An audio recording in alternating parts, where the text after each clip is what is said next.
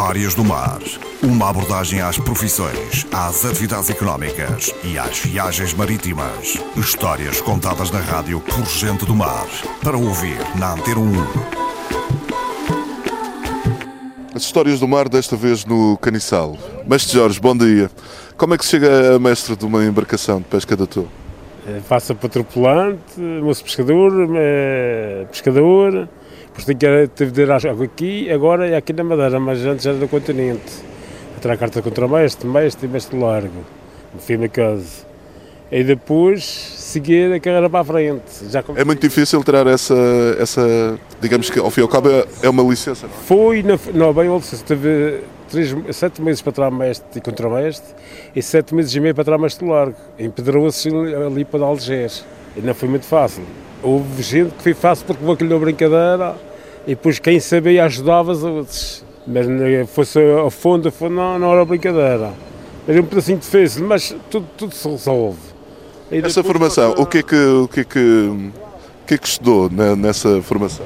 A navegação terrestre, navegação astronómica, através das estrelas, ser mestre, e, e o resto das funções aprende-se aqui na prática, ao fazer que não se faz, e, e comecei a ser mestre com 19 anos, e já tenho 30 anos de mestre, e já vou com 34 anos de mar. Uma vida para frente. É uma área que eu acredito que, que faça por gosto, mas dentro de, dentro de toda, digamos, de toda a atividade, o que é que lhe agrada mais nesta, nesta sua profissão?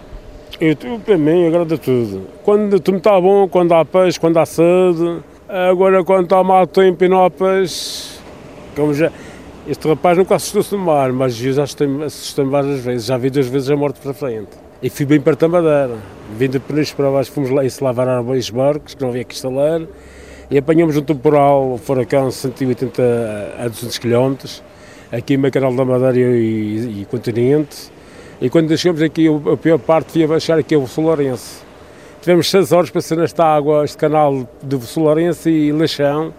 Para chegar aqui ao sul, tivemos 6 horas a romper aquilo. E nunca trabalhei no mar com colete vestido e essa vez teve de, de abrigar meter num colete. Que vi as coisas feitas num, barqueiro de madeira. Agora este barco que eu trabalho, já é de febre, já se aguenta melhor, mas também eu estava... E já vi, já fiz a viagem... Consegue descrever o que via nessa, nesse mau tempo? Olha, que ele diga, aqui não havia explicação. O tempo, quando está a sair uma da água tesa, a gente que anda muitas correntes de águas, a gente não sabe de onde é que vem a vaga, se vem de sul, se vem de... Era muitas vezes, era um, um homem e meu pai no leme, era no acelerador, quando forma a vaga vinha, não dá para virar a barca contrária, quando a vaga vinha era preciso arriar, antes partir-se o barco, e a parte da frente do al- ao alpendre da casa de leme partiu-se todo. E tudo, o projetor estava na varanda, limpou tudo. Mas também, aquilo foi uma viagem, porque a gente, a gente quando descemos de Peniche, estava naquela coisa que o tanque estava cheio de água. Ainda temos água doce. Quando descemos de Peniche, fomos tomar banho, só um homem que tomou banho, o não tinha água. O que valeu a gente é que trazia-se água de, de garrafa. A nossa viagem foi água e pão. E era para a gente fazer dois dias, duas noites, e fizemos seis dias e seis noites. Desde fazer 60 horas, fizemos 170 horas. Essa viagem havia morte para frente. E eu dizia que não voltava mais a mar. Depois da Magar interna não voltava mais a mar, mas lá foi.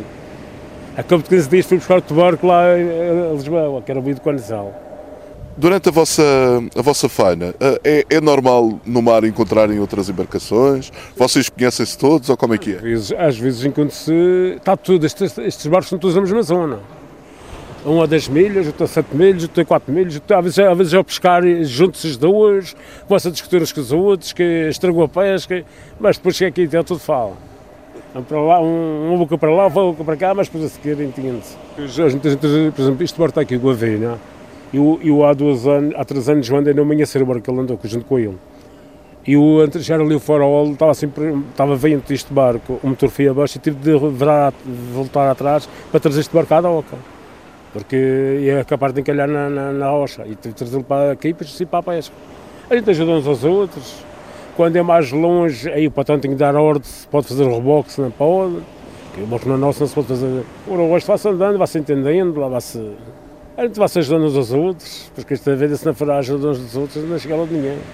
Há pouco o, o seu colega dizia que não há, no mar não há tempos parados. É mesmo assim? Não se descansa? Olha assim, tempos parados, como este, vigias, primeiro de máquinas, há sempre um intervalo para descansar.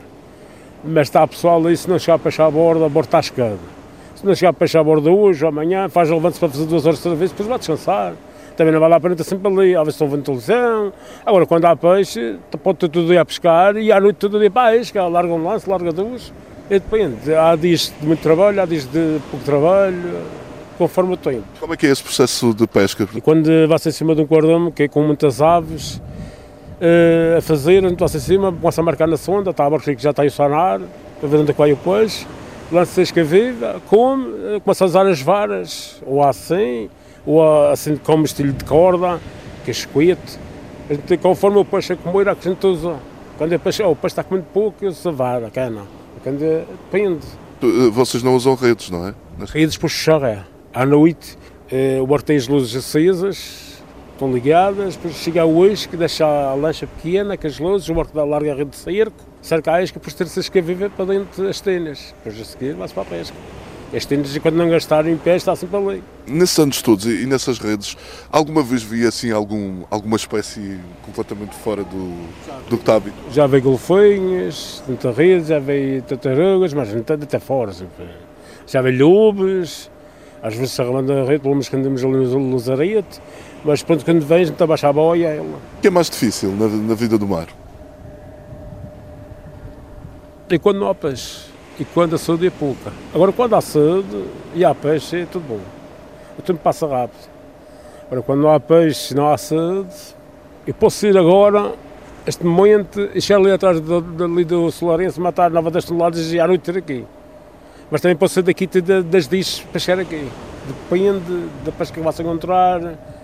E às vezes está 7, 8 dias não se apanha nada, vai-se tomar gasol para sair porque às vezes há peixe e se tenta sorte também não apanha, como já aconteceu várias vezes um barco está numa zona de peixe, aquele barco está a pescar muito e, e, eu estou aqui neste lado e pesco pouco, às vezes tem a ver com as vigeias, a maneira de trabalhar, há rapazes que começam em pouco tempo, têm um ano a dois de mar, agora aqueles que têm 20, 30 anos em cima da borda já, já está... Até as meias que mais têm trabalho, têm mais experiência que, que outros, não que os outros não sabem mas também tem que haver um pedacinho de sorte, depois o mar é para se conhecer, e depois como, quando se larga as redes tem que saber onde é que vai se largar as redes, já há um pouco de experiência se é areia, se é rocha, que aquilo são redes muito grandes, tem que saber como é que vai largar, como é que a água está correndo, se vai para a terra, tudo um pedacinho de sorte. Não. Muito obrigado por ter falado para a Antena 1 e boa sorte para a sua profissão. Aqui, obrigado.